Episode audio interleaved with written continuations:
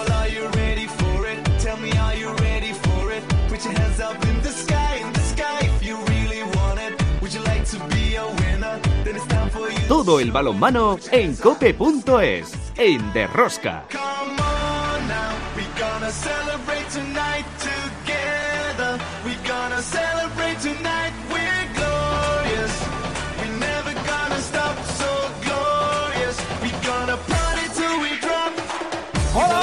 estamos aquí otra semana más con todos vosotros. ¿Qué tal estáis todos? Amantes del balonmano, seguidores de Rosca. Vigésima jornada de la Liga Sobar. Por arriba siguen pisando fuerte balonmano Granoller, Cuenca, Torrelavega y Ademar, que no quiere descolgarse de Europa. Por abajo, jornada tras jornada, el drama que cambia de equipo. Guadalajara y Cisne en puesto de descenso directo y el Atlético Valladolid esta semana en promoción.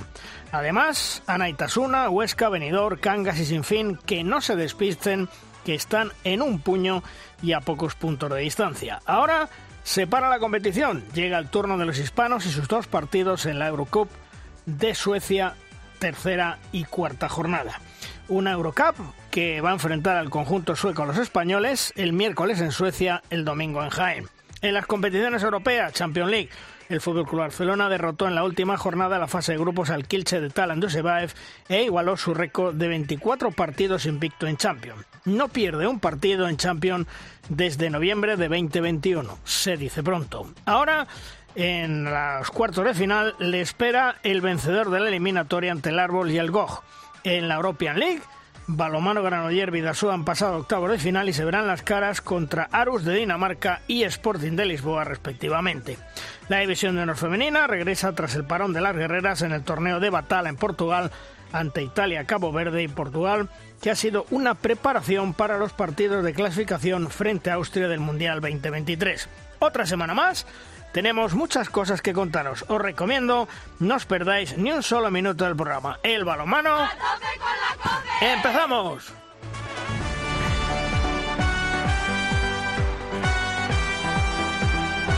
En el control de sonido Rafa Nieto, en la producción del programa Belén Díaz de Arce, al frente de toda esta maravillosa y generosa familia de apasionados del mundo del balonmano, Luis Balbar. En Cope Valladolid, Juan Carlos Amor. Hola, Juan Carlos. Hola chicos, ¿qué tal? En Cope Logroño, Chema Jodra. Hola, Chema. ¿Qué tal? ¿Cómo estamos? Buen día. Bueno, pues nada, pues vamos a, a abordar la jornada porque ha sido una jornada que ha dado mucho. La Liga Sobal por arriba, por abajo, el Logroño sigue irregular, el Atlético Valladolid en puesto Joder, de, calla, calla, de promoción. calla. Cuidadito, eh, cuidadito. Calla, calla, que son siete seguidas. Sí, veremos, veremos a ver. El parón vamos a ver si les viene bien a los equipos. De momento nosotros nos vamos con la primera Si tertulia. quieres conocer toda la actualidad del mundo del balonmano, descárgate de Rosca en cope.es.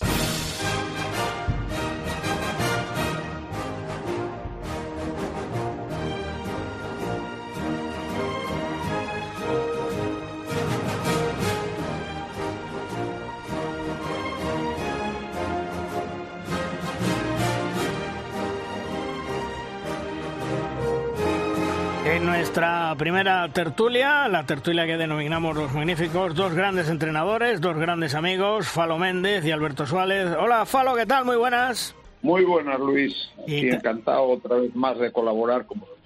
Y también Alberto Suárez. Hola Alberto, ¿qué tal? Muy buenas. Hola, muy buenos días a todos.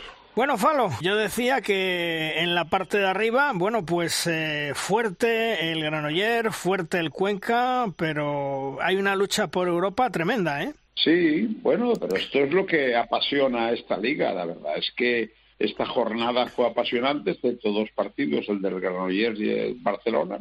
Los demás partidos han sido igualadísimos, competidos todos prácticamente, y quiere decir que esto es lo que da vida a, a nuestra liga Sobal, ya que falta dinero.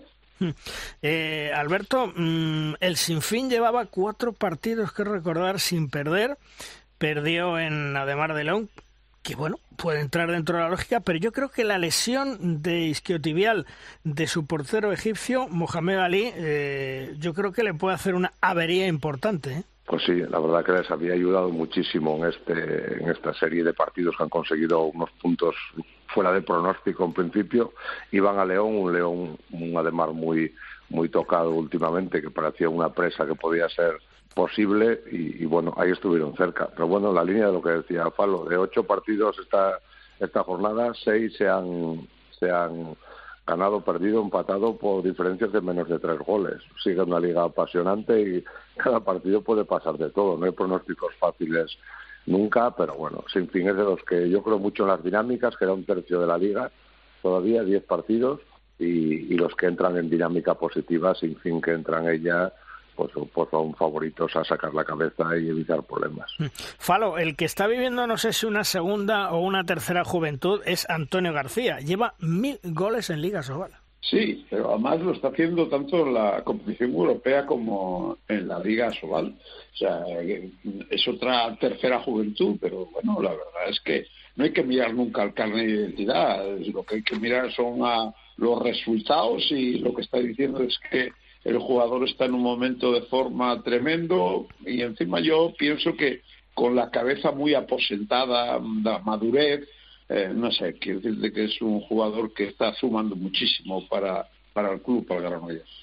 Y, y del Cuenca, Alberto, mm, ahí está calladito, pero va partido a partido, se va asegurando ese tercer puesto y pensando en Europa de cara a la próxima temporada. Sí, había tenido un tropiezo importante en Logroño la semana, la semana anterior y, esta vez la verdad que fue de los, vamos, yo creo que el partido que más disfruté este fin de semana de los de Asobal fue el Cuenca Anaita, un partido de alternativas, un partido de muchísima intensidad, desde un nivelazo muy, muy alto y al final, pues bueno, el factor casa, el factor defensa, un Juanjo Fernández increíble defendiendo en, en los últimos momentos. Sigo pensando que es un jugador que, que está llamando muy fuerte a, que pueda tener su oportunidad en el equipo nacional en tareas defensivas y la verdad que hay dos puntos importantes que les hacen seguir en la pelea ahí eh, un poco a, escondidas lo que tú dices, pero, pero haciendo una grandísima temporada. Oye, Falo, eh, como entrenador, ¿cómo mm, se puede explicar que la de Mar de León llegue a perder de la manera que perdió eh, con el Cisne, el tropiezo del Cuenca, los tropiezos del Logroño? ¿Cómo, cómo lo podemos explicar? Hombre, el mejor sería explicarlo, sería Manolo, pero yo creo que no se ha acertado como otros años con, los jugadores. Manolo es un verdadero especialista en buscar jugadores desconocidos y hacerlos que tengan un gran rendimiento. Esto ha sido así históricamente. O sea, quiere decirse que él se pasa la vida viendo vídeos y, y buscando nuevas alternativas. Probablemente no ha habido tantos aciertos. Por otra parte, yo creo que es una plantilla muy joven y ciertamente inexperta, eh, luchan muchísimo, pero están siendo muy irregulares. De hecho, este fin de semana pues les ha costado también Dios y ayuda a sacar el partido para adelante, ¿no? Pero dentro de esa línea que decimos de partidos igualados. No es la de Mar que estamos acostumbrados a ver otros años, pero evidentemente todavía le toca sufrir un poco. Y Alberto, esos traspiés que, que, yo comentaba de Cuenca, de Logroño, sobre todo la irregularidad de Logroño, bueno, la verdad es que la temporada le está pasando mal Logroño, pero mm, como entrenador, ¿tú te lo explicas? Yo valoro muchísimo la, la temporada de Logroño, por ejemplo. Les han caído muchos jugadores por lesiones, por gente que se va en mitad de temporada. Está en una reconstrucción constante y la verdad que siempre encuentra recursos, ¿no? De los equipos más bonitos de, ver jugar a balonmano esta, esta temporada y además con gente muy joven, con mucha fe en los partidos y bueno, como, como mucha gente joven aparece en algún momento el, punto de regularidad, igual que además lo que decía Palo, hay mucha gente joven con lo cual hay muchos picos de, de, de, rendimiento en los, en los partidos. Pero bueno, hay que ver el lado positivo, ¿no? Hay mucho espacio para jugadores jóvenes en nuestra liga, ya el fichar jugadores extranjeros ya es una aventura, no es como hace seis, ocho años que fichabas primeras, primeras espadas, primeras figuras, ahora ahora es más es más complejo, solo puestas por jóvenes y te la juegas a ver qué tal sale todo. Y, y bueno, dentro de esa perspectiva que hay que ser realistas y, y aceptar cómo es y cuál es la liga que tenemos ahora mismo, pues bueno, la verdad que está siendo apasionante y hay que disfrutar y todas esas alternativas, todos esos cambios para los propios equipos es una faena que, cambie de un día para otro tantísimo, ¿no? Mm. Pero para los espectadores hace que es una liga súper guapa de seguir y de ver porque cada partido es un mundo. Mm.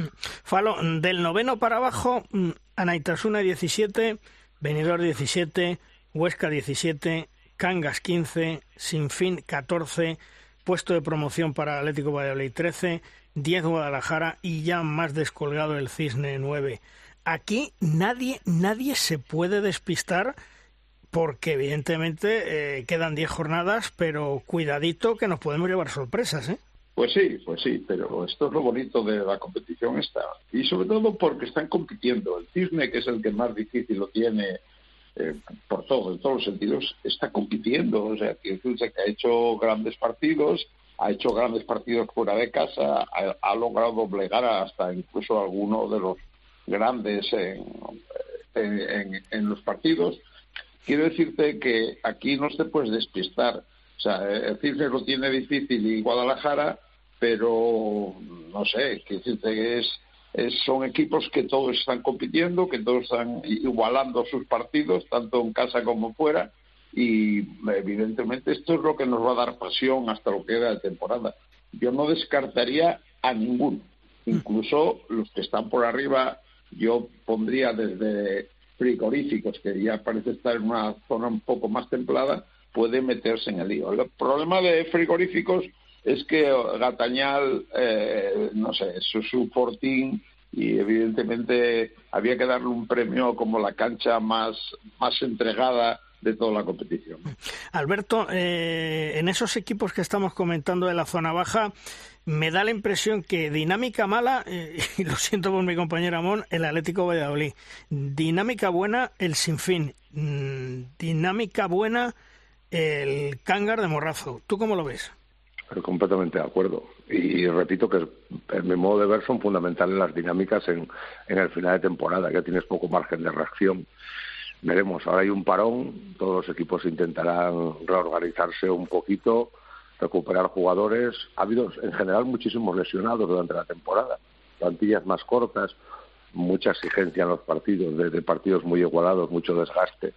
Y, bueno, eh, se presenta también muy, pues, pues súper apasionante la lucha por abajo, ¿no? Mm, veremos, Cisne lo tiene complicado y Guadalajara se han metido ahí abajo y, les cuesta mucho sumar puntos, aunque pelean muy bien los, los partidos. En el caso de Cisne, la lesión de Cavalcanti eh, les ha tocado muchísimo, aunque son chicos joven, la verdad que estaba siendo una de las sensaciones de la liga, una, lesión de hombro, jugador cedido por, por otro equipo, que, seguro que le dicen que tenga cuidadín, que, que vaya despacio, que recupere bien. Bueno, siempre hay muchos factores que afectan, sobre todo en casa del pobre, cada pequeño factor te, te limita mucho. Sí, preocupante la caída en picado los últimos partidos de Valladolid, que ya son demasiados pero tiene buena plantilla Valladolid, yo creo que, tiene capacidad de reacción en cualquier momento, lo que pasa es que buscas ese primer partido, que es lo complicado, el salir de ahí, el, agarrarte a, un, a una buena sensación que muchas veces es lo más complicado, luego ya te resulta más, más asequible. Y antes de terminar, no me quiero olvidar la selección española, los hispanos juegan el miércoles y el domingo ante Suecia en esa Eurocup tercera y cuarta jornada. Un Jordi Rivera que se lleva a Josef Folqués, eh, Dani Fernández que vuelve eh, a repetir en la convocatoria, Jan Gurri, eh, Antonio Bazán. Bueno, la regeneración del equipo va por muy buen camino, ¿no, Falo? Sí, bueno, la verdad es que no vamos a descubrir ahora los resultados y lo bien que competimos a nivel internacional. Históricamente ya no es, ya apareció la época de Jordi, haciendo sensacional, evidentemente, y luego está viendo por ahí jugadores que, que siguen llamando a la puerta y que, bueno, pues eh, probablemente habría que, verlos. O sea, se ha visto ayer en un tuit, yo lo, seguí por, por Luismi, que hablaba de, de Costoya, que ganaron al PSG y, y se metió de, de 8-7. Son jugadores que han estado en la puerta y que todavía pueden aparecer de un momento a otro. Eh, mi Abel Serdio, que está haciendo una campaña tremenda y que, y que será uno de los fijos en el futuro. Yo pienso que vamos a estar ahí bien, que vamos a seguir compitiendo bien porque ese es nuestro ADN y evidentemente Jordi en este aspecto sabe llevar muy bien el equipo nacional porque Alberto, la mezcolanza de veteranía con juventud, que menuda juventud viene detrás y tú la conoces muy bien, es un seguro tremendo para el equipo nacional. Sí, pero bueno, los nuestros veteranos de ahora todavía son jóvenes, todavía les queda les queda un montón. Pues, no sé, preocupación cero. Ahora nos nos llevan ya un dos o tres años entrando las mejores generaciones que hemos tenido en balonmano formativo a nivel internacional. Eh, ya no es como antes. Todos los que llegan ahora llegan un bagaje competitivo eh, en juveniles, en junior, increíble, más o al nivel como mínimo igual o, mejor en muchísimos casos que cualquier jugador del mundo. Entonces son, son jóvenes, pero como la anuncia aquel, aunque sobradamente preparados, ¿no? Los Has, estos están preparadísimos, son gente muy ganadora, están acostumbrados a competir, a ganar campeonatos del mundo, campeonatos de Europa, están siempre ahí en la pelea, con lo cual nos queda nuestro fondo armario y a lo que hicieran el resto de los países.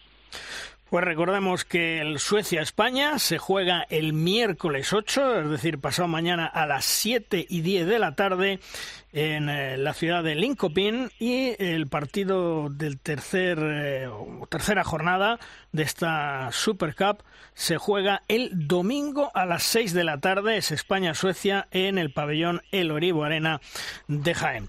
Falo, gracias por estar un día más con nosotros, un abrazo.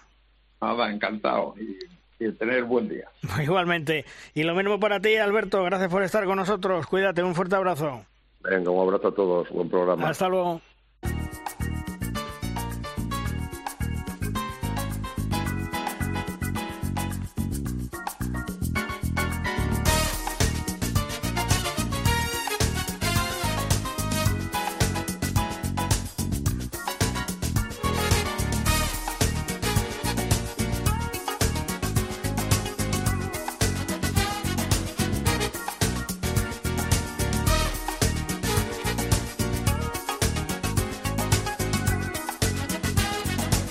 Es el momento de nuestra firma invitada. Y la firma esta semana nos llega de la estilográfica de Manuel Espadas, compañero de la tribuna de Ciudad Real. Manuel conoce perfectamente el balonmano de élite y lo que se ve dentro y fuera de las pistas. Hola Manuel, ¿qué tal? Muy buenas. Hola Luis, buenos días, ¿cómo andáis? Bueno, ¿sobre qué nos vas a hablar esta semana, Manuel? Pues mira, hoy voy a dirigir mi comentario a la competición que yo más conozco porque es la que pues más sigo durante toda la temporada por motivos profesionales. Hmm. Me refiero a la división de honor plata masculina, una categoría que es la segunda del balonmano español y que pues a mí me parece muy atractiva con clubes históricos que han pertenecido muchos años a la élite de Asobal y que por diferentes razones, por deportivas o económicas, pues se vieron obligados a dar un paso atrás y en muchos casos eh, siempre para tomar impulso y volver a intentar darle el salto de categoría. Clubes de la Solera o del brillante pasado reciente, como el Puerto Sagunto, como Antequera, como Nava, Villa de Aranda, o herederos ilustres como mis paisanos de Alarcos de Ciudad Real y ahora sus vecinos del caserío, a los que, por cierto, aprovecho para darles la enhorabuena porque han conseguido y han asegurado ya la permanencia en la que era su campaña de debut en esta categoría. Clubes que siguen realizando un gran esfuerzo económico y humano para estar ahí y convertir esta plata en una competición, insisto, atractiva y de nivel. Y pese a los condicionantes presupuestarios y a un apoyo social y empresarial que no suele ser para lanzar cohetes, lamentablemente. Es un segundo escalón en el que se apoyaron en su día para recuperar la pasión por el balonmano plazas históricas como Irún, como Valladolid, Pamplona o Santander. Dicho esto, como he sabido, pues acaba de finalizar esa primera fase en plata y ya se han configurado los dos grupos de la segunda fase, el de ocho equipos que lucharán por dos plazas de ascenso directo y una tercera de promoción contra el tercero por abajo de Asobal y el grupo por la permanencia que la federación denomina de un modo que suena muy bien, pero que yo realmente no, no sé el por qué. El grupo del criterio olímpico. Suena fenomenal, casi nada. Formado por 10 equipos de los que van a bajar a primera la mitad, nada menos. O sea que es una verdadera purga para reducir el número de integrantes de cara a la próxima temporada y dejarlo en 16. Los diferentes equipos arrastran a esta segunda fase los puntos sumados solo entre ellos al estilo main round en los torneos de selecciones nacionales. Pues bien, por lo visto en la primera fase y los puntos con los que parten, pues Puerto Sagunto, Nava y Novas parecen muy favoritos para hacerse con esas tres plazas premiadas por arriba, mientras que en la lucha por la permanencia el San Quisce barcelonés y el Icasa madrileño pues parecen virtualmente descendidos con una pelea encarnizada del resto por evitar los otros tres puestos condenados que quedarían por asignar. Hasta aquí datos objetivos. A partir de ahora, pues una crítica personal al sistema de competición. Afortunadamente, es la última temporada en la que la plata se divide en dos grupos y en dos fases. Un sistema que se adoptó en su día como solución de urgencia ante los destrozos en el calendario que provocó la pandemia, pero que, a mi juicio, se ha alargado un año más de lo meramente imprescindible. Un error que, por ejemplo, no se cometió en otras disciplinas deportivas. Porque es un sistema de competición que a mí nunca me ha gustado. Y insisto que es una opinión personal. Lo de pasar de fase con los puntos sumados solo con tus compañeros de viaje es un modelo que puede funcionar en europeos, en mundiales, olimpiadas, con grupos muy reducidos, pero en una liga regular como esta yo no lo veo. No lo he visto nunca y lo sigo sin ver. De los ocho partidos que se han disputado en la última jornada, este fin de semana, la última jornada de la primera fase, ¿sabe Luis en cuántos había algo en juego? En menos de la mitad, hmm. solo en tres. Los otros cinco han sido meros trámites, con lo que eso implica pues para el espectáculo en la pista y para la afluencia de público en la grada. Sin ir más lejos, el sábado estuve aquí en Ciudad Real, en un Alarcos Barça Athletic, Barça de antes, que normalmente es uno de los enfrentamientos más atractivos de la temporada para el aficionado, y estuvimos en familia en el Quijote Arena, algo que veo lógico. Y esto no solo ha ocurrido en esta última jornada, sino que en las anteriores también se han dado varios casos y no pocos. Además, durante toda la liga, el ganar un partido acarreaba una sensación de satisfacción así como mantenida. Eh, pues no se sabía muy bien si los puntos sumados en ese momento te iban a servir para algo al final. Es como en el fútbol actual del bar, que cuando los jugadores marcan un gol, pues la celebración es contenida a la espera de que se le dé validez de manera definitiva. Pues algo parecido, una alegría en diferido y condicionada, vamos, que es una alegría que no es total. Yo creo que este sistema sobraba esta temporada, pero no nos queda otra que aguantarlo unos meses más. Ahora en la segunda fase hay equipos en el grupo por el ascenso que ya saben que no van a llegar a esos tres primeros puestos, con lo que prácticamente la temporada para ellos ya se ha acabado, con el peligro que eso conlleva de desvirtuar la competición en los dos meses que queda. Y por abajo, pues igual, con conjuntos de mucho potencial que no pasaban el corte y ahora se ven jugando por una permanencia que tienen casi asegurada, además de esos dos equipos que ya están casi descendidos. Pero bueno, Pese a todo, disfrutemos de esta segunda fase en plata y despidámosla con honores, diciéndole un gracias y hasta nunca para retomar el año que viene una competición con grupo único, con un número de equipos par y sin descansas por jornada, que es lo que esta segunda categoría y todos sus integrantes se merecen. Pues efectivamente, habrá que esperar a final de temporada para ya la próxima campaña tener una liga en condiciones. Manuel, como siempre, un fuerte abrazo. Hasta otro día. Igualmente, hasta luego, Luis.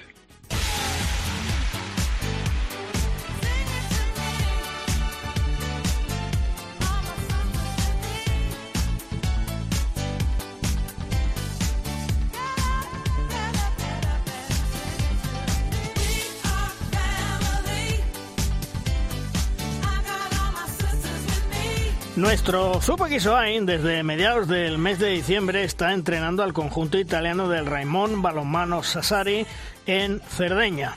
Cuando llegó el equipo llevaba una racha de cinco derrotas consecutivas y ahora la dinámica ha cambiado. Creo que está en cuarta posición de la liga italiana. Hasta Cerdeña nos vamos para hablar con Zupo. Hola Zupo amigo, ¿qué tal? Muy buenas. Hola, buenas, ¿qué tal? ¿Cómo estamos? Bueno, oye, Zupo, ¿cómo te va por Italia con el Sassari? Mm, como tú quieres, ascendiendo puesto a puesto, jornada a jornada, ¿no? Sí, bueno, cuando yo llegué aquí llevaba una racha de bastantes partidos perdiendo y bueno, pues el objetivo es un poco entrar en el playoff, ¿no? El playoff entra en los cuatro primeros, que el playoff tiene premio porque te da competición europea, porque las plazas italianas eh, para para jugar en Europa son cuatro, ¿no? Y, bueno, eso es un poco el objetivo. Quedan seis jornadas y veremos hasta dónde somos capaces de llegar. Esperemos entrar. Sí. Tu fichaje fue relámpago. Te llaman, vas a Cerdeña, te dicen que te quedas ya, apenas sin ropa. Bueno, y, y, de, momento, pues contento, supongo, ¿no? Bueno, yo estaba esperando, a mí me llamaron de Emiratos, me llamaron de Emiratos porque, bueno, pues yo creo que ahí hicimos un buen trabajo, cuando entró el COVID rescindieron todos los contratos de todos los deportes, nos mandaron a todos los seleccionadores a casa y me llamaron de Emiratos a finales de noviembre. Entonces me llamaron de Emiratos y me dijeron, bueno, pues te, te llamamos para empezar el encargo el 1 de enero. Vale.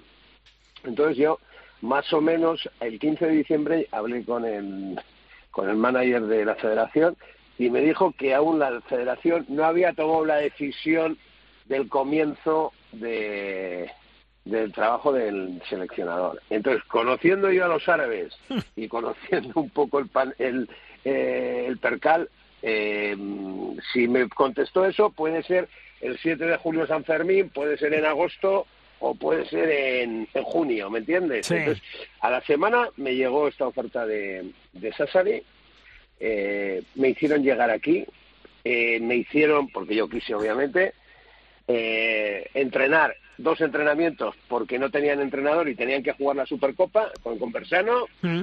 Bueno, hice dos entrenamientos porque no tenía ni zapatillas de, de- con vaquero, nunca lo nunca visto, y luego hicimos el partido, el partido con, con Conversano, que perdimos por uno. Pero eh, se da la, la circunstancia que Conversano hizo alineación indebida, porque alineó un jugador mm, no seleccionable. O sea, ellos tienen dos jugadores con pasaporte italiano, italo-argentinos, y solo se puede alinear uno. Y estos de Conversano jugaron cuatro partidos de liga más el de la Supercopa con dos jugadores eh, no seleccionables. Ahora están esperando, obviamente, como pone el reglamento, el Vademecu, que, que la federación les quite los puntos de los cuatro partidos y la Supercopa se le dé a Sassari. A partir de ahí, bueno, pues empezamos a entrenar, hemos ganado casi to- todos los partidos y, ahí estamos, peleando. Oye, ¿y cómo es el club de Sassari? ¿Tiene buena organización? ¿Económicamente A ver, está bien? Yo Bueno, te explico sí. te explico cómo son los clubs, los clubs en Italia. Hmm. Los clubs en Italia son sociedades y son de personas, no son de socios. Son de personas. O sea, aquí, por ejemplo, el club es de una chica, una mujer que tiene 42 años, que fue eh, internacional por Italia, portera, y esa es la presidenta. Y su marido es el director técnico. Y luego, bueno, pues tiene pues, gente que les ayuda, eh, eh, llamémoslo así, pues el vicepresidente, algún directivo, pero no rinden cuentas. O sea, el club son ellos. O sea, un poco estilo el ciclismo, ¿no? Hmm. Que el patrocinio le daba a Chavarri eh, cuando era Banesto, ¿no? El patrocinio Reynolds le daba el dinero y el Chavarri repartía, ¿no? Hmm. Pues esto es un poco también, así un poco funcionan todos los clubes de Italia, ¿no? Ellos, pues, en la comune de, de Sassari y de la Cerdeña reciben bastante dinero porque, porque bueno, obviamente, cada partido, cada dos semanas tienes que volar a la península, a Italia, a, a jugar y es, estás viviendo en una isla y obviamente tienes que coger el avión, ¿me entiendes? Sí. Pues eso vale un dinero y, y bueno, eh, es, mira, es una gente muy seria, muy buena gente, cumplen contractualmente con todos los jugadores y bueno, y en la Cerdeña obviamente pues no se no se no se vive mal. Aquí Sassari Sassari eh, no es no es mar, no es playa. Eh, aquí lo, lo típico es Calgary, que todos conocemos a Calgary por el equipo de fútbol que jugó muchos años en Champions, eh, por, por, por, por el turismo de alto nivel en la Cerdeña, pues tanto Alguero como, eh, como, como Ca- Calgary y alguna, algún, alguna ciudad más de la Cerdeña, y Sassari está a 10 minutos de la playa, ¿no? Es poco más interior, pero bueno, está bien. Mm. Oye, creo que la presidenta, eh, según he investigado, se llama Luana Morreale. Y la verdad es que, bueno, la presidenta desde el principio encantada contigo y apostó por ti. Sí, sí, bueno, ahora mismo me ha puesto encima de la mesa dos años, eh, eh, me ha puesto encima de la mesa el contrato para renovar dos temporadas, dos temporadas, y bueno, pues eh, ya les he dicho que, que la semana que viene voy a casa, porque esta semana, aquí, esta semana no se juega. Mm. La que viene tampoco se juega. Han parado dos semanas para la selección. Yo tenía previsto esta, esta semana pasada, pues eh, el fin de semana, de jueves a domingo y tal, pero bueno, me ha pillado la familia COVID, todos de casa, y me he tenido que quedar. Entonces he cambiado los billetes para, para la semana que viene. Entonces, semana que viene, pues hablaré con, los, con mis hijos y con mi mujer y tal, y tomaré una decisión de, de- de quedarme aquí dos temporadas o, o decir que no y esperar otra cosa. Pero bueno, eh, se está bien, son serios eh, y en todos los aspectos tienen ganas de crecer. Económicamente es uno de los clubes más fuertes de Italia, junto con Brixen, que está entrenando Chutura en Brixen. Mm. Y, y bueno, eh, el nivel de la liga, aunque estamos hablando de Italia, porque tal. No, no, no, no. Estamos confundidos, ¿eh? O sea, aquí cinco o seis equipos pueden jugar la Liga Sobal perfectamente, incluso siete. No hay el profesionalismo de la Liga Sobal, obviamente. Obviamente, eh, los contratos no son con seguridad social y toda esta historia. ¿eh? Y la verdad es que aquí hay jugadores, aquí se pueden tener tres extranjeros y uno con doble pasaporte no seleccionable. Un italo brasileño, un italo argentino, o sea, lo que sea, ¿no? Y, y, luego aquí hay alemanes, hay griegos, hay suecos. Mira, español no, español no hay, pero, pero hay de todas nacionalidades. Entonces, eh, el nivel no está mal. Y luego la selección están creciendo bastante porque están soltando jugadores fuera de Italia y bueno, ya es difícil que, que, que te metas en un europeo o en un mundial, pero bueno, están peleando ahí. Ya sabes que en los grupos estos los cinco terceros mejores entran, ¿no? Ahora con, con, con la ampliación de mundial y de europeo de equipos, pues bueno, igual tienen suerte en algún sorteo, porque claro, los que están abajo siempre se cruzan con los de arriba y, y es casi casi imposible. Hmm. Pero bueno, vamos a ver. Oye, eh, equipos fuertes con Bersano, Brixen, Merano sí. y vosotros, ¿no? Sí. Y Fasano, sí, sí, sí. Y Fasano, en tiempos, en tiempos los equipos del norte, Presano, Bolzano, eran equipos con bastante dinero ¿eh? y Bolzano es un equipo de con pedigrí, con muchos años de campeón de Italia, ¿me entiendes? Hmm. Estos son equipos casi del norte rozando Alemania que hablan más alemán, como Brixen, hablan casi más alemán que, que italiano, ¿me entiendes? Sí. Y bueno, esos equipos sí, esos equipos tienen nivel. Eh, eh, ahora mismo les han eliminado eh, a Fasano en la competición europea, pero ha pasado varias rondas y tal, y, y Conversano, Conversano tiene un jugador sueco lateral derecho zurdo muy bueno, un tunecino pivote, eh, tiene tres o cuatro de la selección. Oh, hay, hay, hay, hay, un nivel interesante entre los cuatro o cinco primeros. Eh, has tenido que ajustar muchas cosas en el equipo, me imagino, ¿no?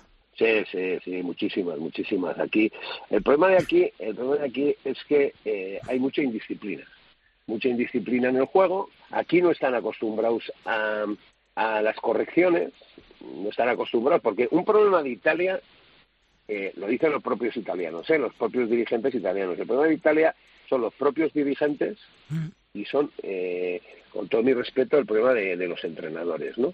De los entrenadores. Es un poco el tema, ¿no?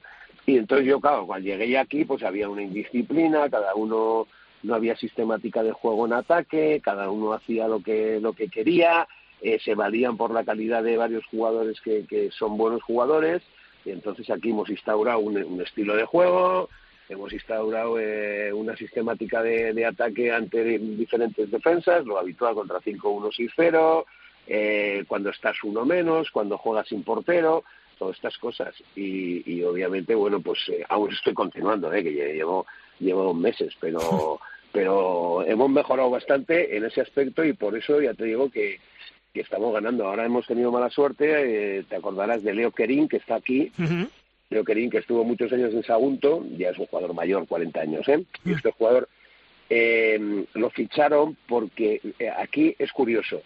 Eh, si tú tienes descendencia de padre y descendencia de abuelo directo que ha nacido en Italia eh, y no ha jugado tres años en la selección, eh, eres italiano eh, en todos los derechos, ¿no? Querín, obviamente, eh, lo, los, los padres, me parece que la madre era italiana, hacía tres años, más de tres años que no jugaba ni con, con Argentina, y entonces eh, le ficharon para ayudar en defensa porque no ocupaba plaza de italiano, eh, plaza de extranjero, era italiano y seleccionable, ¿no? Y el otro día, bueno, pues el otro día se rompió los cruzados, bueno, se hizo una avería ahí en, en, en Siracusa, y, y, bueno, ese, hay también este jugador que me ha ayudado bastante, eh, un poco haciéndole ver a los demás y tal, que no están un poco acostumbrados, ¿sabes? Eh, aquí están, aquí eh, el planteamiento es entrenar poco, no esforzarme mucho, ¿me entiendes? Sí. Y eso no, eso no puede ser el balonmano. eso no puede ser el balonmano. Oye. Eso no puede ser el balonmano. Eh, claro, aquí de entrar hora y media, no. Ella lo vio a entrenar dos horas. No, todos los días vídeo. No. Dos días de gimnasio. Eh, eh, vosotros, eh, de 18 jugadores, hay 14 profesionales que viven de estos en este equipo. Hmm. Están acostumbrados a entrenar a la tarde, una mañana y fuera. No, no, no, no. Vamos a entrenar como Dios manda. Claro, claro. Oye, y en cuanto al tema de la afición zupo en Italia, ¿cómo es? ¿Mucha, poca, aceptable? Nah, poca, Poca. poca. Mira, en Brixen, en Brixen, porque tiene cultura, ¿eh? Hmm. Brixen tiene cultura, pero tiene cultura más de chica que de chico. Y de chica se llenó de pabellón y de chico y cuando juega el masculino también, ¿no? Eh, Fasano y Conversano llenan, llenan. Eh, Merano, que está al lado de Milán, al lado del aeropuerto de Milán, va poca gente. Aquí en Sassari va poca gente. Aquí, por ejemplo, en Sassari ciudad está la, la, la Dinamo, bueno, aquí dicen la, la o el Dinamo, que es el eh, equipo de, de, baloncesto de primera división, eh, hace tres o cuatro años quedó campeón de Italia, y el otro día estuve yo en un partido y va bastante gente. Luego tienen otro de voleibol, eh, no, pero ya segundas y terceras ligas. El fútbol está en tercera liga. Aquí las dos últimas de Serie A es el baloncesto y el balonmano, ¿no? A nosotros no nos va mucha gente. Eso sí, bueno, como todo, ¿no? Cuando viene Conversano, cuando viene Fasano y tal, pues normalmente me, media, media entrado casi tres cuartos, sí, pero durante los partidos normales no va mucha gente. Mm. Oye, eh, me decías que te restan siete jornadas para intentar meter en esos playoffs definitivamente. ¿Has echado tus cuentas? ¿Llegáis a los playoffs? Sí, vamos a ver. Eh, vamos a ver una. vamos a ver. debemos ganar todos menos uno. Mm. las cuentas, o sea, ahora mismo a mí me quedan em, eh, dos partidos fuera, complicados, Casano y Brixen fuera y cuatro en casa. Hmm. Cuatro en casa. Eh, solo, solo puedo perder uno. Si solo pierdo uno y gano los otros cinco, que puedo, puedo ganar, ¿eh? O sea, puedo ganar. Puedo eh, puedo ganar los cuatro de casa que se pueden ganar y luego jugar a ganar en Casano, que no es difícil. Aunque pierdan Brixen, que Brixen es el primero eh, con, mucha diferencia de puntos al resto y si, si conseguimos eso podemos entrar podemos entrar y luego claro eh, entrar al playoff ya sabes 1 4 2 3 y aquí es eh, casa fuera fuera la cadencia y lo bueno de eso es que aquí por ejemplo si tú consigues la competición europea el gobierno de Cerdeña le suelta mucho dinero al club a la sociedad entonces claro estos Fitch cambiaron el entrenador urgentemente ya con, con, con con no muchas posibilidades de, acceso al playoff, pero sí con posibilidades y entonces apostaron en este caso por mí, ¿no? Eh, para ver si los podía llevar al playoff. Vamos a ver si lo podemos conseguir, ojalá que sí, ¿no? Y de todas maneras, bueno, pues eh, si tanto me quede o no me quede, eh, trataré de ayudarles para, para hacer un buen equipo y para, para que traigan un buen entrenador y si me quedo, bueno, pues trataré de hacer un mejor equipo posible para pelear por el Scudetto, que es lo mm. que lo que se puede hacer. Porque eh, de cara al próximo año, que ya tienes encima de la mesa, como nos comentabas, esa oferta de dos años de la presidenta, ¿te gustaría volver a España o, no?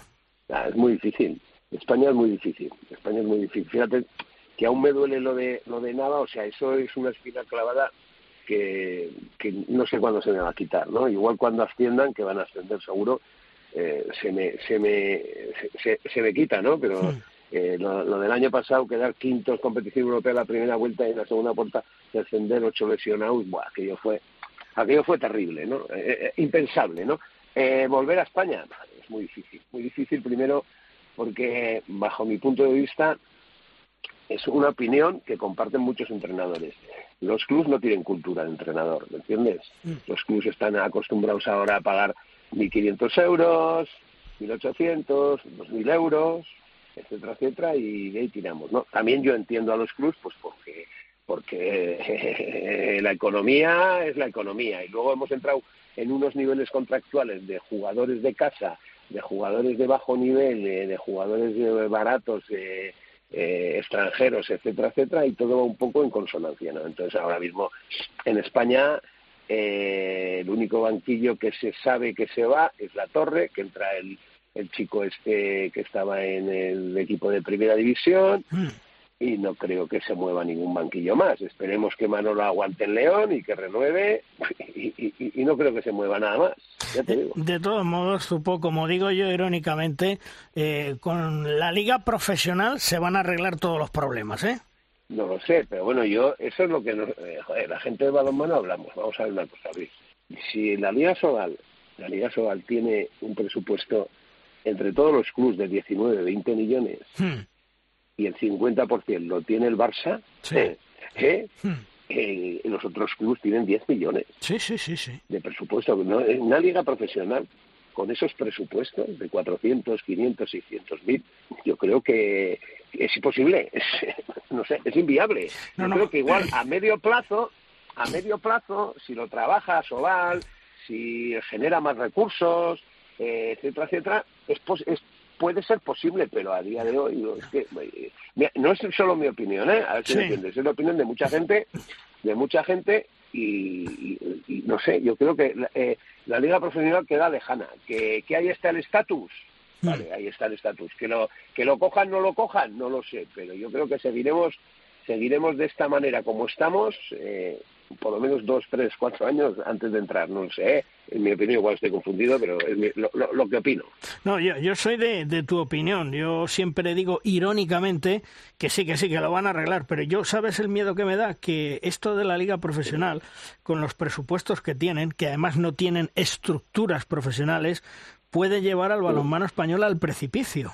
Es decir, tú fíjate que ahora, eh, yo lo vengo comentando hace días, les obligan de cara a la próxima temporada a comprar unos LEDs que les cuestan entre 50 y 60 mil euros a cada club. Es decir, ¿tú crees sinceramente que un club con un presupuesto de 300, 400, 500 mil euros en el mejor de los casos se va a gastar 50 mil euros? Porque no nos olvidemos, los pabellones son de los ayuntamientos y de las diputaciones, salvo el del Barcelona y el de Anaitasuna.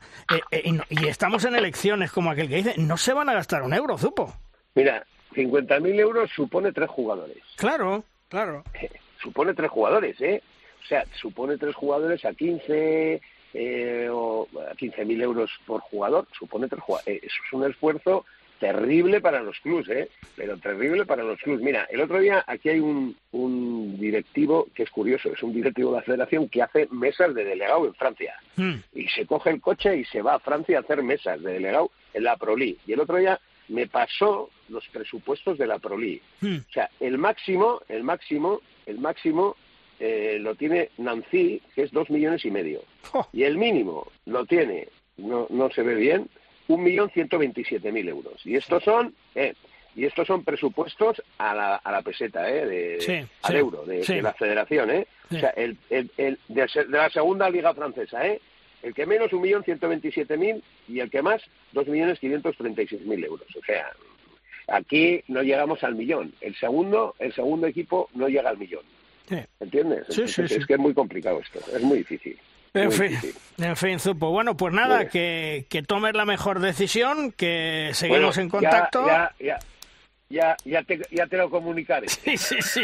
Hombre, lo que sí me gustaría que me comuniques es que estás metido en el playoff. Eso sería un alegrón tremendo, ¿eh? El domingo te mando un WhatsApp digo. Bueno, bueno, bueno. Bueno, que descanses, pásalo bien. Un fuerte abrazo. Hasta luego, Zupo. Gracias. Hasta luego. Adiós, adiós. adiós.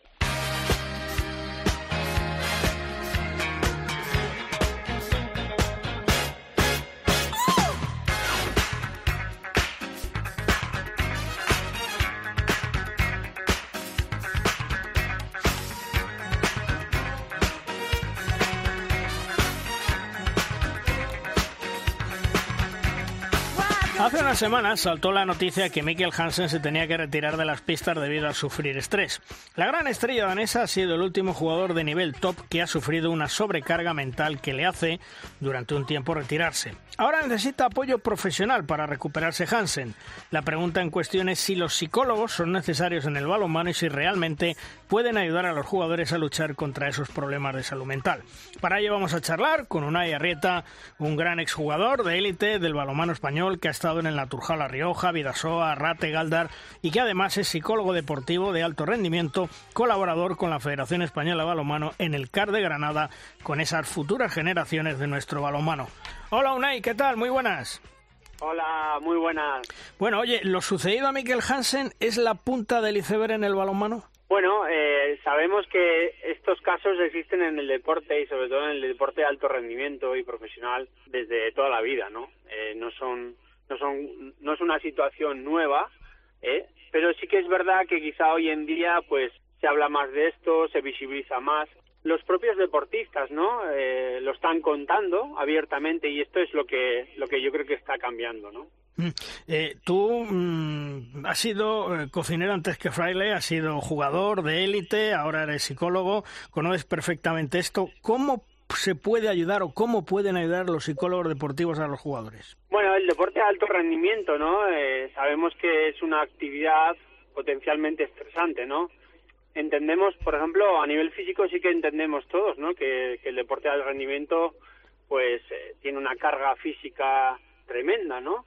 Eh, y que a veces, pues, eso lleva a que los, los deportistas sufran lesiones, etcétera a nivel psicológico deberíamos de entender lo mismo, ¿no? Es una actividad en la que hay mucha carga psicológica, eh, hay presión, eh, se juega por conseguir unos resultados, eh, unos objetivos, la autoexigencia es máxima y lo que hemos comentado, ¿no? además, los deportistas de hoy en día tienen unos calendarios muy, muy cargados con competiciones, ¿no? Y esto al final puede llevar a que el deportista, pues en un momento dado también sufra a nivel psicológico y lo pase mal, ¿no? Hmm. Ante esto, pues lo importante, igual que se hace a nivel físico, es el, el aspecto de prevención. Es muy importante mm, trabajar desde con los jóvenes, desde, bueno, pues en las categorías base, ¿no? Y, trabajar a, nivel preventivo. El deportista tiene que desarrollar ciertas capacidades físicas, técnico-tácticas, pero también psicológicas para poder afrontar las dificultades que pueda tener las competiciones. Unai, eh, ¿qué se le dice a un jugador para quitarle presión? ¿Que tiene derecho a fallar? ¿Que la presión en sus hombros eh, no ayuda? ¿Cómo, ¿Cómo, lo tratáis? Bueno, eh, existe una presión y cuando estamos hablando del deporte de alto rendimiento, presión existe, ¿no? Es decir, hay una presión psicológica, jugamos por unos objetivos, jugamos por ganar, jugamos por clasificarnos, por conseguir títulos. El propio deportista juega también para poder renovar sus contratos, tener becas, ¿no? Quiere decir que hay una presión, digamos, objetiva, ¿no?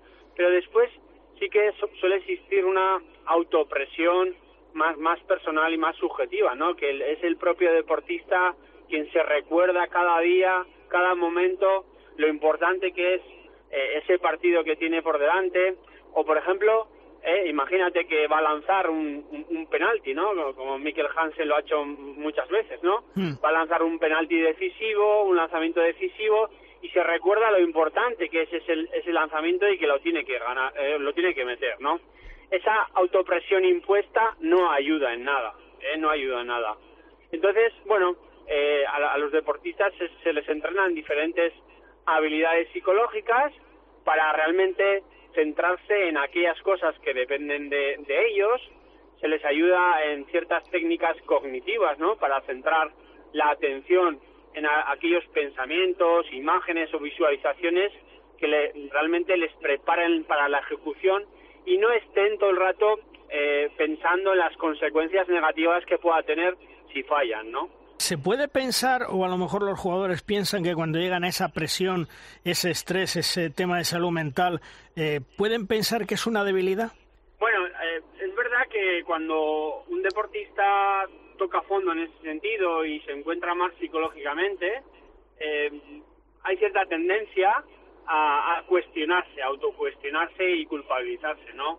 Eh, joder, ¿cómo, ¿cómo yo que he sido capaz hasta ahora, ¿no? Oye, de, de, tirar con todo y salir para adelante y ser fuerte en muchas situaciones como en estos momentos no no no soy capaz, ¿no? De, de seguir para adelante, ¿no? Eh, pero suele ser un tema que hay que abordarlo y trabajarlo rápidamente, ¿no? El tema de la aceptación, la aceptación de la vulnerabilidad, que somos personas, igual que en un momento dado te puedes lesionar, te puedes hacer daño a nivel físico, también eh, de alguna forma puede sufrir a nivel psicológico, ¿no? Esa aceptación es fundamental ¿eh? y rápidamente centrarse en estrategias y en qué es lo que puedes hacer para recuperarte a nivel psicológico, ¿no? Igual que se hace a nivel físico, ¿no? Eh, un, un jugador se lesiona y, bueno, rápidamente se pone en manos un poco del fisioterapeuta, del médico, diseña un plan de recuperación y vuelve a jugar y muchas veces vuelve a jugar a un grandísimo nivel, incluso mejor que antes, ¿no? A nivel psicológico pasa tres cuartos de lo mismo, ¿no? Oye, ¿y cuánto tiempo lleva recuperarse, por ejemplo, el estrés de, de, Mikkel Hansen? ¿Hablamos de semanas?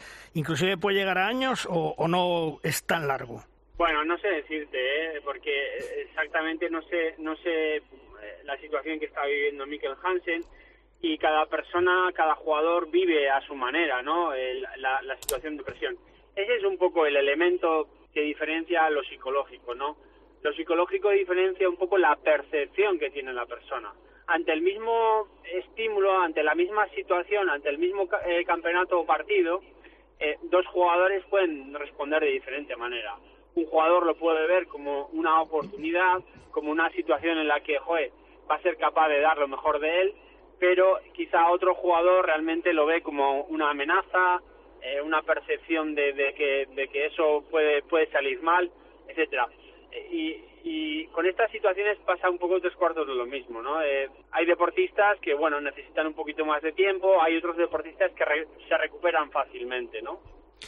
Y los jugadores de élite eh, tienen importante aumento de presión cada día. Yo siempre digo que son los artistas de este circo, los jugadores están más que saturados y cada año más. Es decir, que esto que hablamos que le ha pasado a Mikkel Hansen y que inclusive eh, salió en el equipo el otro día un artículo donde decía que Patrick Darles, eh, la jugadora mm, de balonmano femenino, de la selección francesa y que el propio Nicola Karabatis habían tenido, ellos decían, una especie de conmoción cerebral, esto puede empezar a darse eh, en mayor medida dentro del mundo del balonmano, ¿no, Unai? Bueno, en estos casos no sé a qué se ha debido esa conmoción cerebral, ¿no? Pero eh, lo que sí es verdad que, que, vuelvo a insistir, el deporte de alto rendimiento a estos niveles, además que es un tema que muchas veces lo hemos hablado, ¿no? Eh, las cargas que tienen de competiciones, ¿no? Competiciones eh, nacionales, internacionales, luego con las selecciones, eh, Mikel Hansen, pues no sé exactamente cuántos partidos puede llegar a jugar en una temporada, pero una, una, un número pues, pues enorme, ¿no? Eh, eso tiene unas consecuencias físicas y psicológicas. ¿eh? Eh, prepararse para ello es, es fundamental. Y vuelvo a insistir, ¿no? Yo estoy convencido de que dentro de unos años pues en todos los grandes clubes, eh, selecciones, veremos la, la, figura del psicólogo deportivo. ¿eh? Hace pues 15, eh, 20 años, eh, ver a algún preparador físico, por ejemplo, en el balomano, pues era raro, ¿no? Hoy en día todo el mundo tiene. poco a poco la psicología del deporte irá metiéndose en esto también y como, como un elemento más, como un profesional más que pueda ayudar a eh, cuidar la salud de, las, de los jugadores y a mejorar el rendimiento, ¿no? Eh, eh, Unai, ¿qué tal? Buenos días desde Valladolid. Eh, me parece alucinante, me parece interesantísimo lo que nos estás contando, pero voy a intentar concentrar eh, todas mis curiosidades en dos preguntas. La primera, eh, supongo que esto es un proceso, ¿no? Que no será una patología que aparece de una forma instantánea. ¿Sería conveniente decirles a los jugadores que en el momento que detecten una anomalía en su estado emocional lo comunicaran, lo compartieran, que no se encierren en, en sí mismos con su problema? Sí, por supuesto. Esto, esto es muy importante. ¿eh?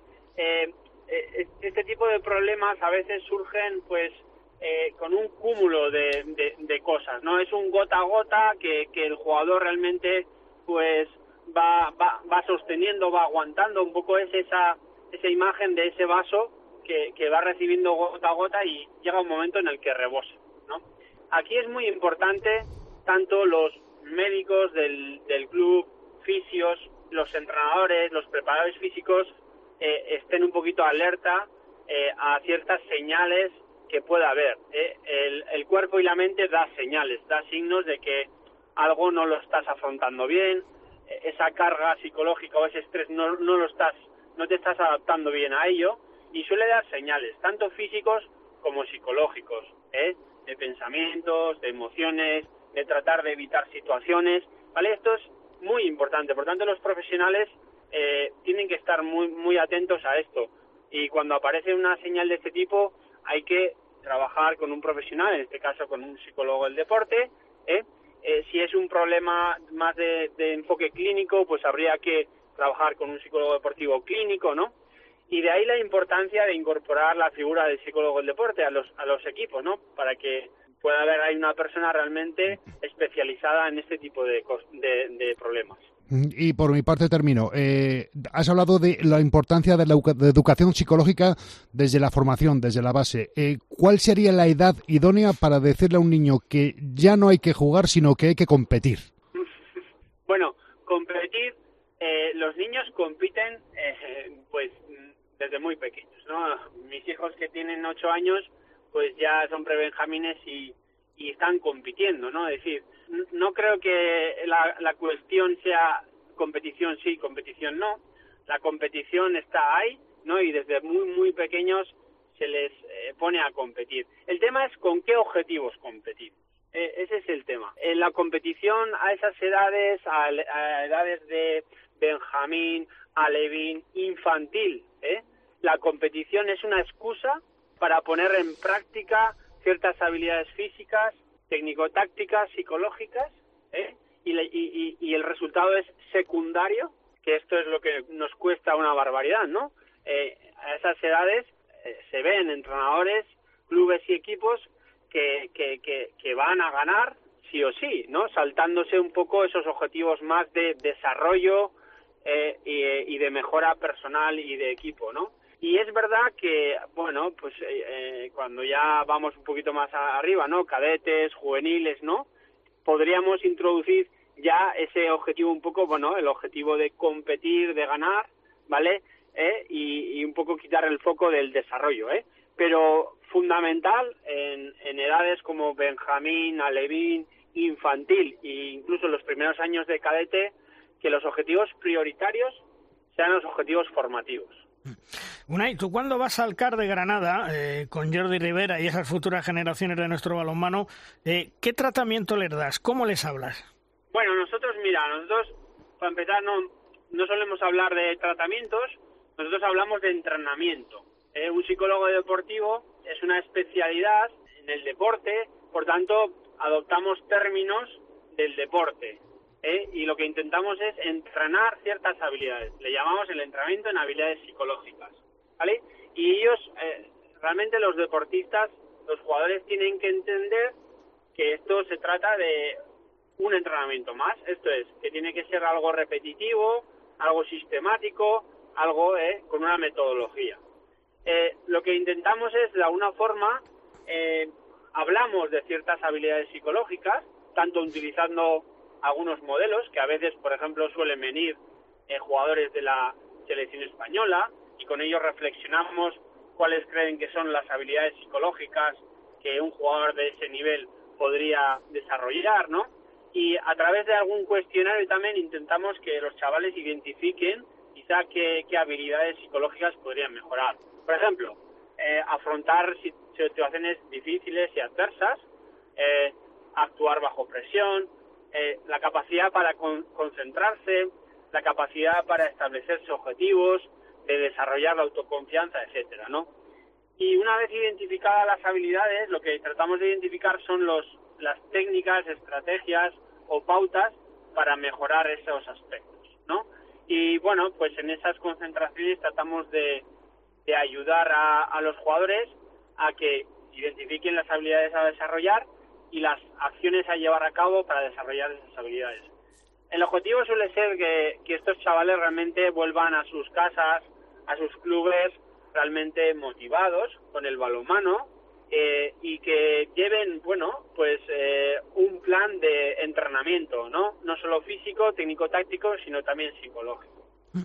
Desde luego, interesantísima la charla que estamos eh, manteniendo con Unai Arrieta, eh, psicólogo deportivo de alto rendimiento y que, como hemos dicho al principio, también ha sido jugador. Unai, que lo dicho, interesantísimo y, gracias por aportarnos eh, esa noción que en el mundo del balonmano, bueno, pues hasta ahora era desconocida y que Mikel Hansen no, nos ha descubierto que ese estrés que está padeciendo. Unai, gracias por estar con nosotros y aportarnos eh, tus conocimientos. Un fuerte abrazo.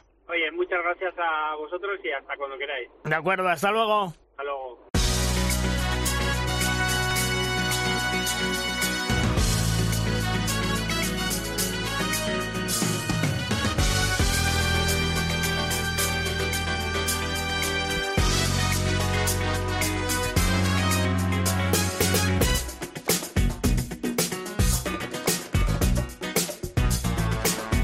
De fondo, la sintonía la escuchamos y eso nos dice que en Derrosca ha llegado la sección La pizarra de los grandes especialistas.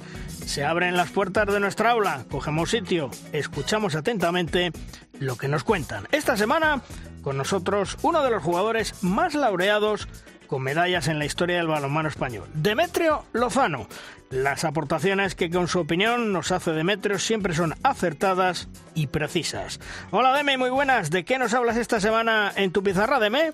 Hola tertulianos, hola, ¿qué tal? Hola gente de balonmano, soy de Melozano. Bueno, la verdad que la liga se pone apasionante, que cada vez hay resultados más igualados y, el balonmano que estamos viendo pues es eh, algo extraordinario. Yo creo que soy seguidor de ligas, de las ligas más potentes, de la liga francesa, de la liga alemana sobre todo, de la liga danesa, viendo partidos, eh, partidos de Champions y vas viendo un balonmano de alto nivel, un balonmano muy físico, pero la verdad que el balonmano español tiene, tiene cada vez más calidad, ¿no? más atractivo yo creo que cada vez hay más dominio del juego y, gracias a, pues no sé, al talento que tienen los jugadores o a la capacidad de los entrenadores para exprimir a, esos equipos, eh, la disputa de la liga pues está siempre emocionante, ¿no? Y hay un balonmano de alto nivel, aunque a lo mejor no es tan físico, no es tan espectacular como la de otras ligas, pero tiene un nivel de calidad táctica y estratégica que es muy destacable, ¿no? Y creo que al final eh, hay grandes jugadores que se debían fijar en la liga española para jugar mejor balonmano, porque, porque entender el juego y entender el, el balonmano pues es, es algo que, se, que hay que echar oficio, que, que, que, no es fácil, que es complejo y que no todo es físico y no todo es hacer el bruto y meterla de 10 metros, ¿no? Creo que al final hay momentos del juego en el que hay que analizar y saber jugar y eso te da pues muchas posibilidades de llevarte la victoria cada partido, ¿no? Y, en España eso hay muchos equipos que, que están haciéndolo súper bien, como Torre la Vega, como Cuenca, como, no sé, Balonmano Granollers, que cada vez hacen un balonmano con más calidad, con menos errores y, y con más eficacia, ¿no? Yo creo que eso España es eh, nuestra liga en eso destaca y, ojalá pues muchos de esos talentos que se fugan pues se fijen que primero aprendan a jugar balonmano porque, porque en España se enseña a jugar balonmano. Muy bien, pues venga, sigamos disfrutando, un abrazo para todos y a tope con el balonmano.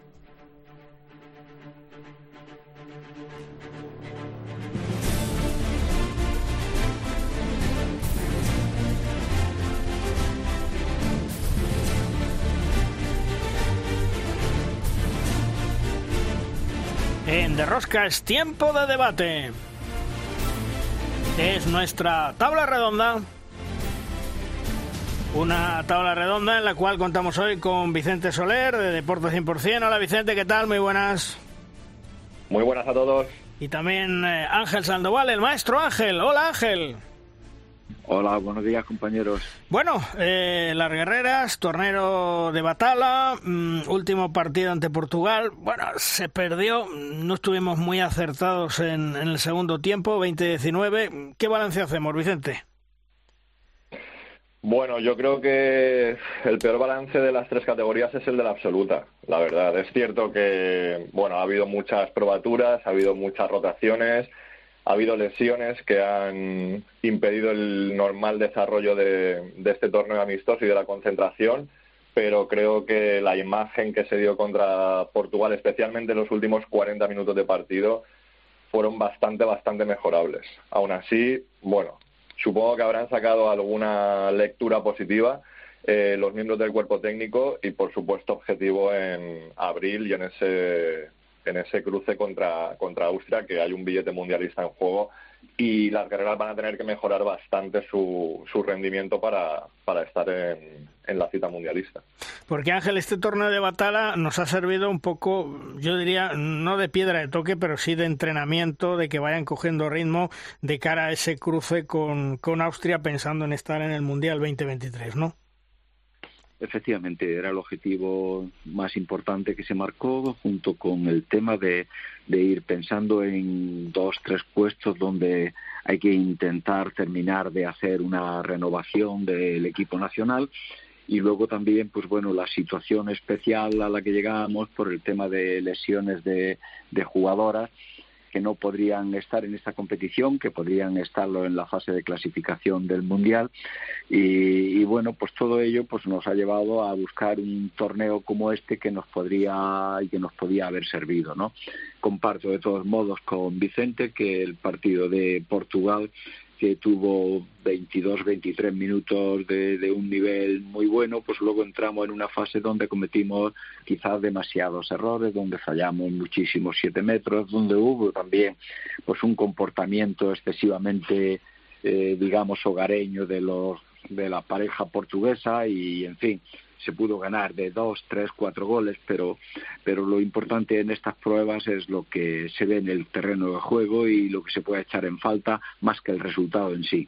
Oye Vicente, eh, hablamos de lesiones. ¿Demasiadas lesiones esta temporada? Es que todos los años decimos lo mismo, Luis.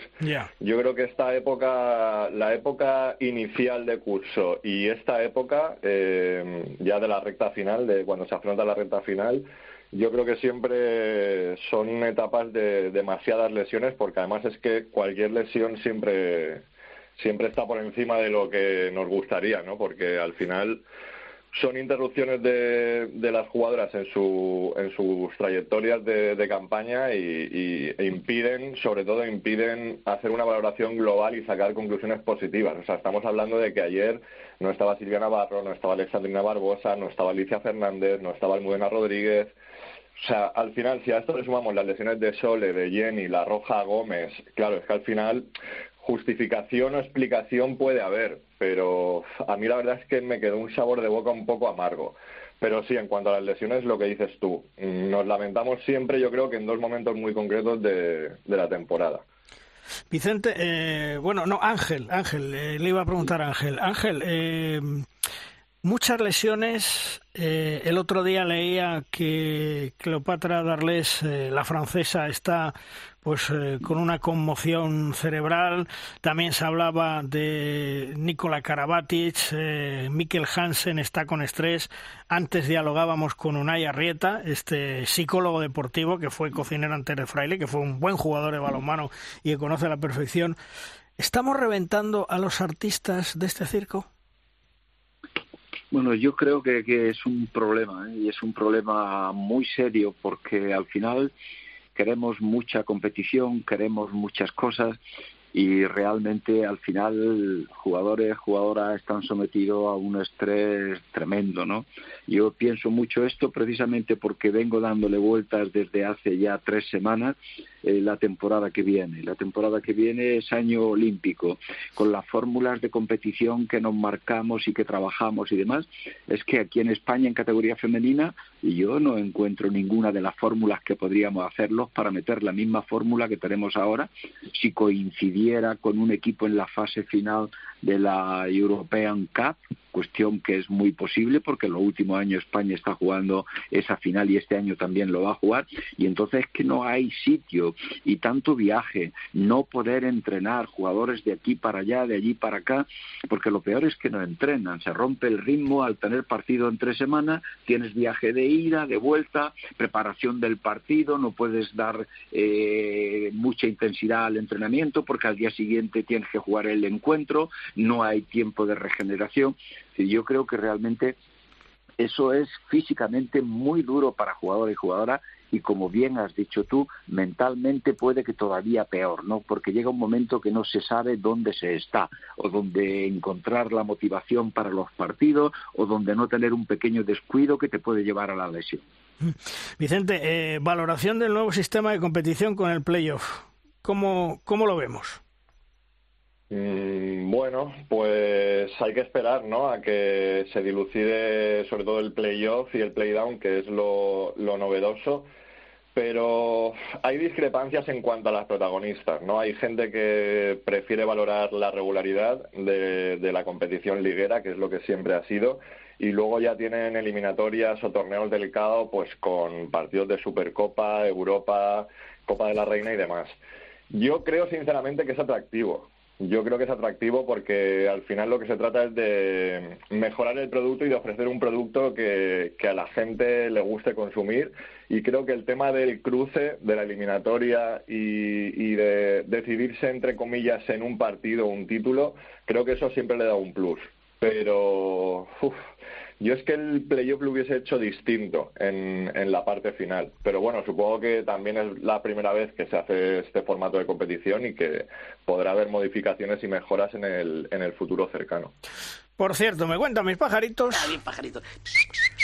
Que el miércoles de la semana pasada se reunieron por vía telemática los equipos de Asobal que ya han dicho que no van a comprar los famosos LEDs de cara a septiembre que serán obligatorios. En total, Siete equipos se reunieron con el presidente de Asobal, Servando Revuelta Hijo, y con el secretario general, Fernando Corral. Es decir, que de los 16 clubes que juegan la Liga Asobal, ya siete han dicho que no los van a comprar. Unos clubes que ya han hablado con sus ayuntamientos, con sus diputaciones, que son los verdaderos dueños de los pabellones y les han dicho que no. Según me cuentan, la respuesta a la negativa del presidente de Asobal, Servando Revuelta Hijo, a los clubes fue que pidan un crédito para comprar los LEDs con dos bemoles, por no decir otra cosa. Es decir, embarcarse en un crédito de unos 50.000 euros para comprar los LEDs, dado que desde su punto de vista los LEDs les van a traer muchos patrocinadores, vamos, les van a llover. Pero es que lo más curioso del tema es que ¿sabéis cuál ha sido uno de los clubes que ha dicho que no va a comprar los LEDs? El Sinfín, el club del presidente de Asobal. Todo esto suena a un cachondeo a un despropósito que es irrisorio. Ángel, eh, le preguntaba antes por el playoff a, a, Vicente. ¿Tú, ¿Tú cómo lo valoras? Bueno, yo si te digo la verdad no era partidario de que se hubiera jugado este playoff porque, en fin, entiendo que lleva una condensación de partido y una intensidad en la fase final realmente duro y además, fijándonos un poco eh, esta fórmula que ha sido muy llamativa, que ha tenido también efectos muy positivos sobre retransmisiones televisivas, etcétera, en otros países, es una fórmula en regresión. Es algo que están abandonando precisamente quienes lo pusieron en marcha, ¿no? y realmente yo creo que, que, al final mm, eh, la gente está notando decir hemos jugado aquí 22 partidos de liga que no nos sirven prácticamente para nada y a partir de ahí tenemos que volver a empezar. Y luego un buen partido eh, te puede llevar a hacer una temporada extraordinaria o un mal partido a que pierdas casi todo, ¿no? Y yo realmente eh, no, no me ha terminado de gustar, pero lo que peor veo es el año que viene. Es decir, el año que viene, que es año olímpico, es que además yo creo que esta fórmula los clubes tienen que preparar para pensar que tendrán que jugar en miércoles eh, varios partidos, y me refiero a cuatro o cinco, pensar en otra fórmula, porque realmente será complicadísimo, porque hay dos semanas internacionales más, porque hay clasificación del europeo y hay clasificación para los Juegos Olímpicos, aparte de la preparación también de Juegos Olímpicos, ¿no? Es un año con un calendario saturadísimo y entonces no va a haber dónde meter esta competición. Eh, Vicente, que puede desaparecer? Un segundo, un segundo. ¿Crees que puede desaparecer entonces este formato, Ángel, el año que viene? Bueno, yo no lo sé porque el formato, al final, la federación está apostando por lo que realmente proponen los clubes. Ya te digo que la opinión, a lo mejor desde la propia federación, no era el playoff, ¿no? Ni competiciones, ni tampoco dirección deportiva. Estábamos a favor de eso, pero los clubes querían y evidentemente se respetó. El problema es cuando luego tienes que encajar eso en un calendario de competición nacional y un calendario de competición internacional. Y entonces cuando los mismos clubes empiezan a verse a tal, decir, no, bueno, es que tenemos que jugar cinco o seis jornadas en miércoles, es que la Copa de la Reina solo podemos jugarla un único partido. Es que no podemos, claro, es que, eh, como decía mi madre, teta y sopa no puede ser que te ponen muy gordito, hijo. Sí, sí. Sí, está claro. Eh, Vicente, antes hablabas de la actuación de las juniors, de los juveniles, y que, bueno, desgraciadamente la absoluta no había estado eh, a, la altura que se esperaba. Junior y juveniles, las actividades de las otras selecciones nacionales, bien, ¿no?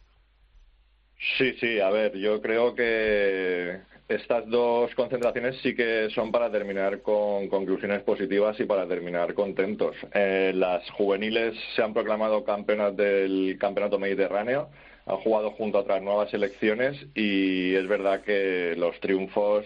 Hay alguna particularidad, como por ejemplo Rumanía, que quizá era la selección con más nombre de las que comparecían.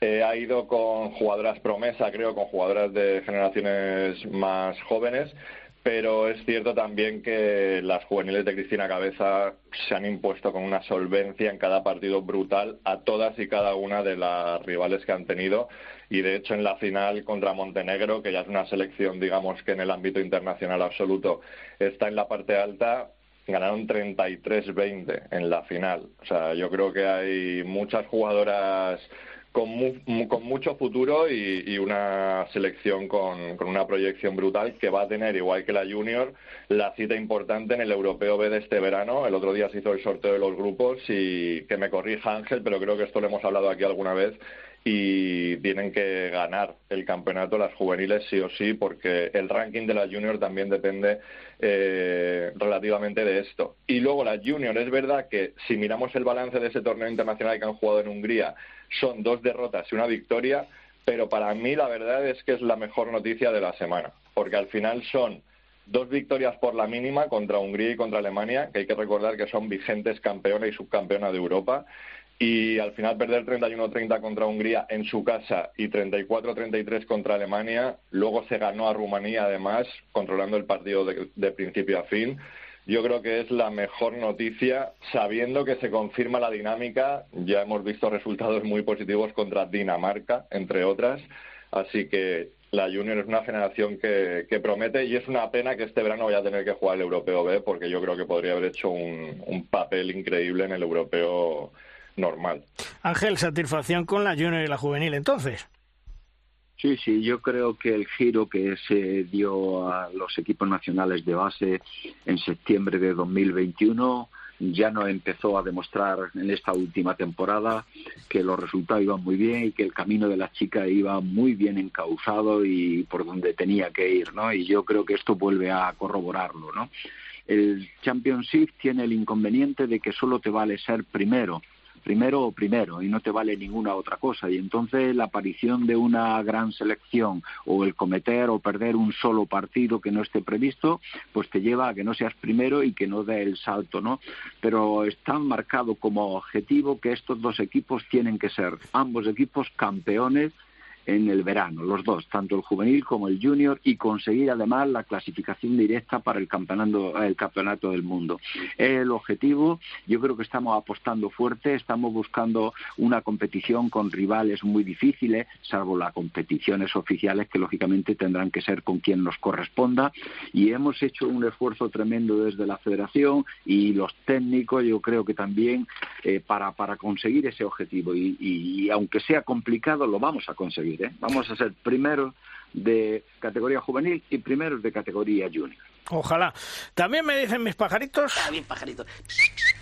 Que se han quedado de piedra el otro día cuando recibieron la notificación del Consejo Superior de Deportes informando de los miembros que van a componer el jurado de, que compone la elección de los premios nacionales del deporte.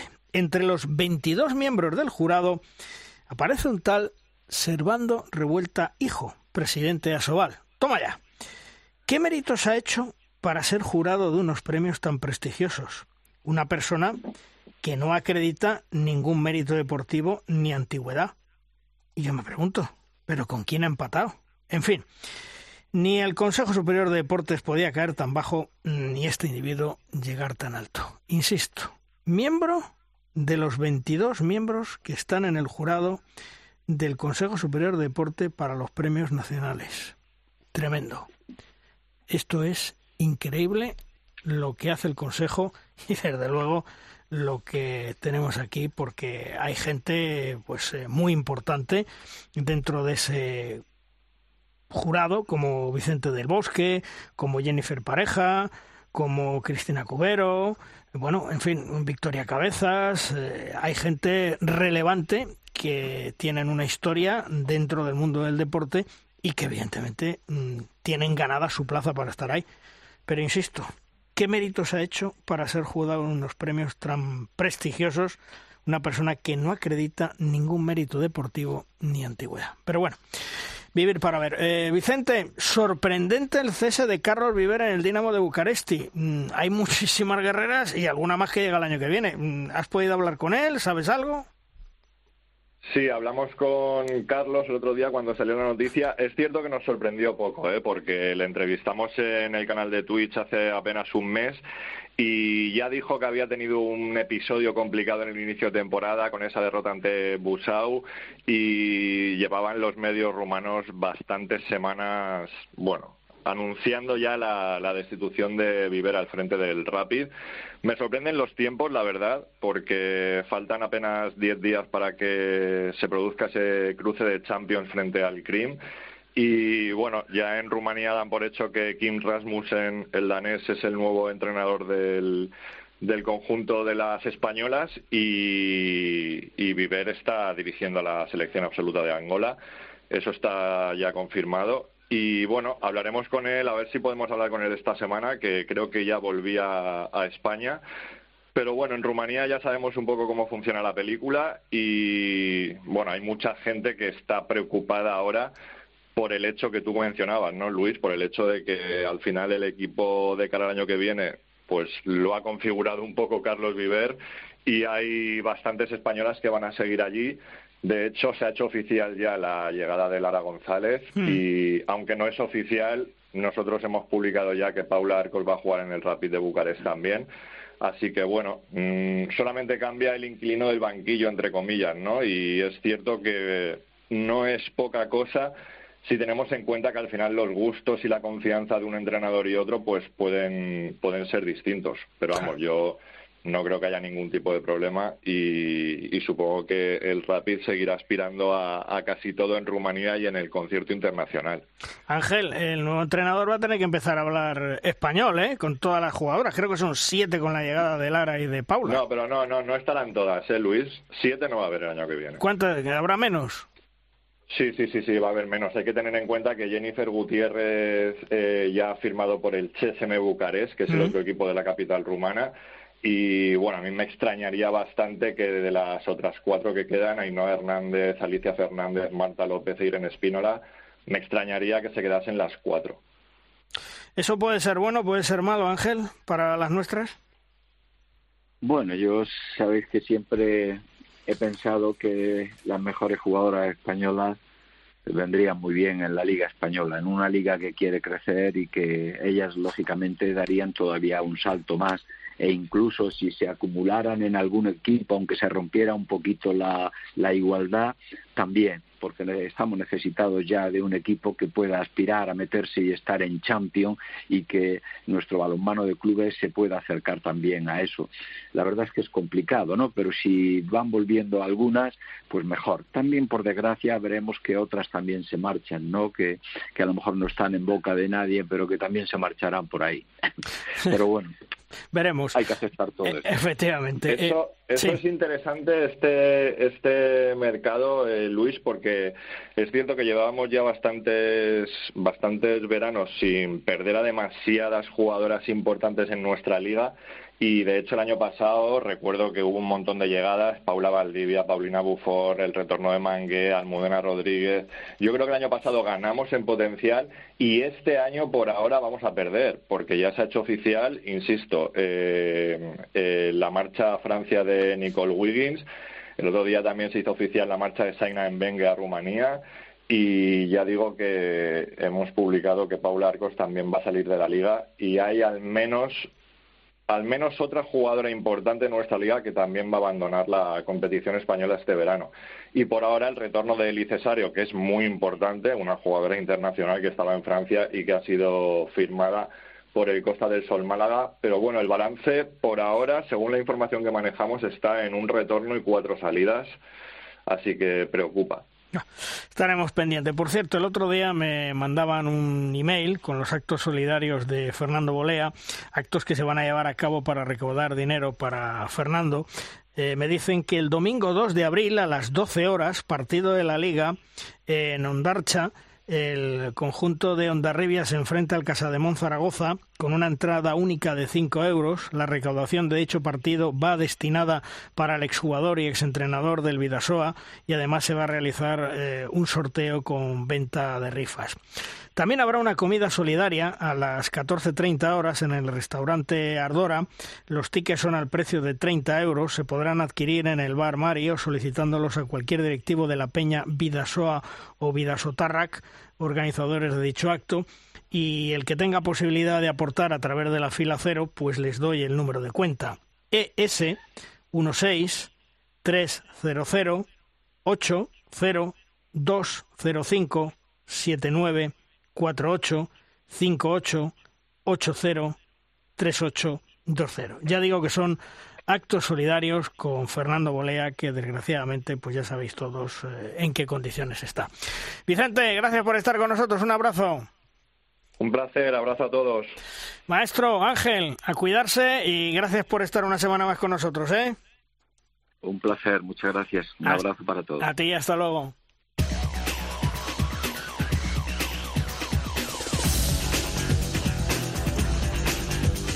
Vamos terminando programa, vamos terminando edición, como siempre, con el maestro, con Tomás Guas y sus 7 metros. ¡Lanza, Tomás! Malvarros Quitos, nuevo hito del Barça en la Champions. Ha terminado la fase de grupos igualando su propio récord de 24 partidos invicto.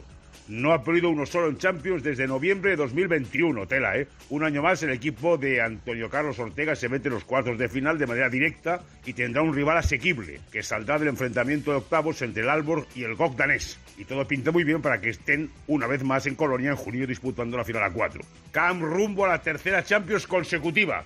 Eh, los tíos tienen mérito. Veremos. Un abrazo.